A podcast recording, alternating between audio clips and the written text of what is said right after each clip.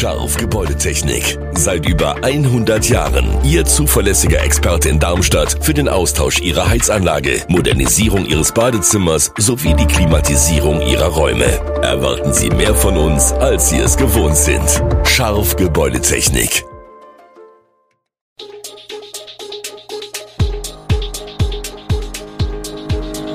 Gude, unser morgendliches News Update. Das Wichtigste aus Südhessen für Sie im Überblick. Guten Morgen aus Darmstadt an diesem 31. Januar.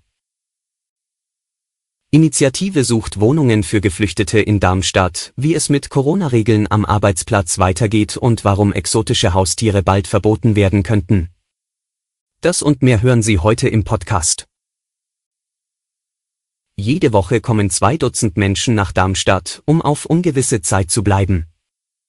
So viele Geflüchtete werden der Kommune derzeit Woche für Woche zugewiesen, Menschen aus Afghanistan, Iran, Syrien und anderen Ländern. Das ergibt noch keine Welle wie 2015, aber eine wachsende Herausforderung. Es drängt vor allem die Frage, wo sollen diese Menschen wohnen? Noch hat die Stadt ausreichend Erstwohnungen für Geflüchtete, aber diese Wohnungen passen nicht für jeden. Und sie sind keine Dauerlösung, auch weil sich Asylverfahren teilweise über Jahre hinziehen. Sozialverwaltung und Kirchengemeinde wollen nun eine Initiative starten, um mehr Privatleute als Vermieter zu gewinnen. Um potenziellen Vermietern möglichst viel Sicherheit zu geben, soll das Sozialamt mit ins Boot.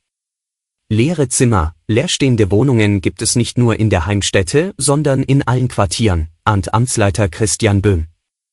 Es gibt sicher ältere Menschen, die sagen, ich hätte da was, sagt Böhm, die aber nicht viel Arbeit mit dem Ganzen haben wollen.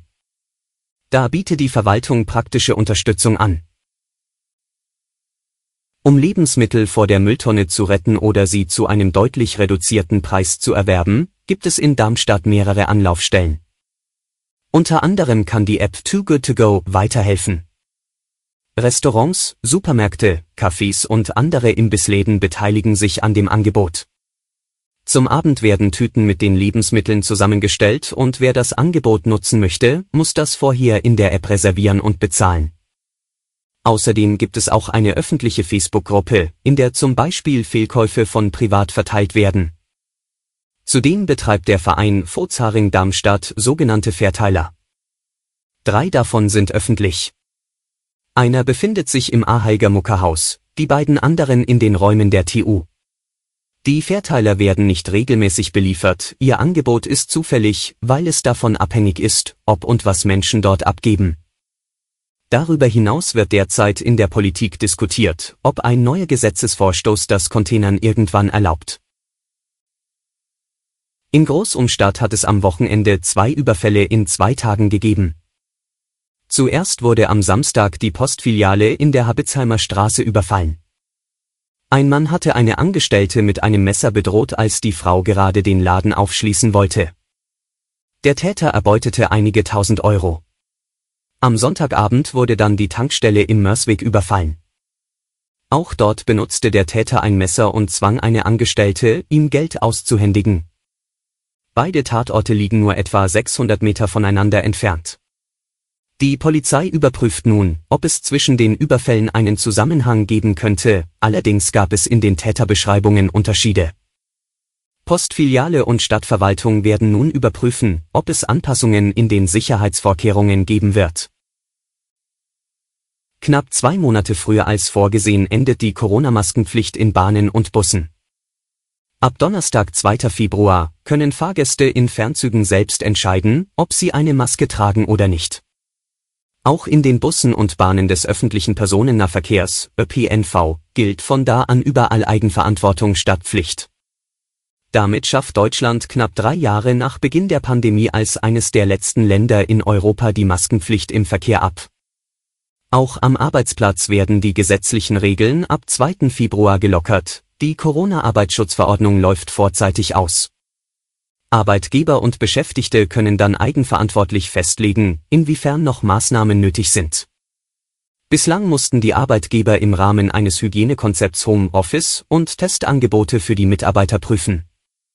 Ausgenommen von den Maskenpflichtlockerungen sind Pflege- und medizinische Einrichtungen wie Arztpraxen und Kliniken, aber auch hier wird über ein Ende diskutiert.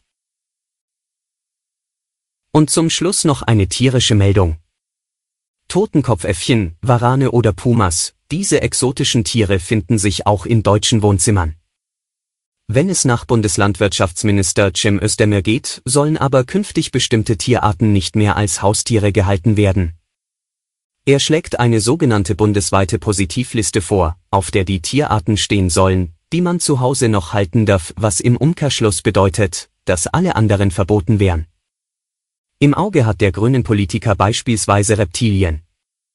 Exotische Wildtiere gehören seiner Meinung nach in die Wildnis, nicht in die eigenen vier Wände.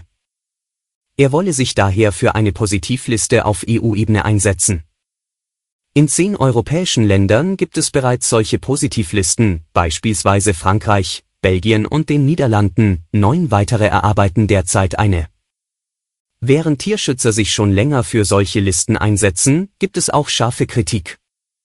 Die Frage wird sein, wo man bei einer Beschränkung der Haustierhaltung die Grenze ziehen soll. Alle Infos zu diesen Themen und noch viel mehr finden Sie stets aktuell auf www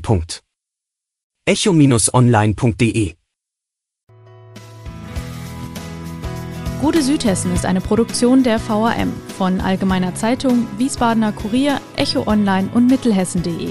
Redaktion und Produktion die NewsmanagerInnen der VAM. Ihr erreicht uns per Mail an audio.vam.de.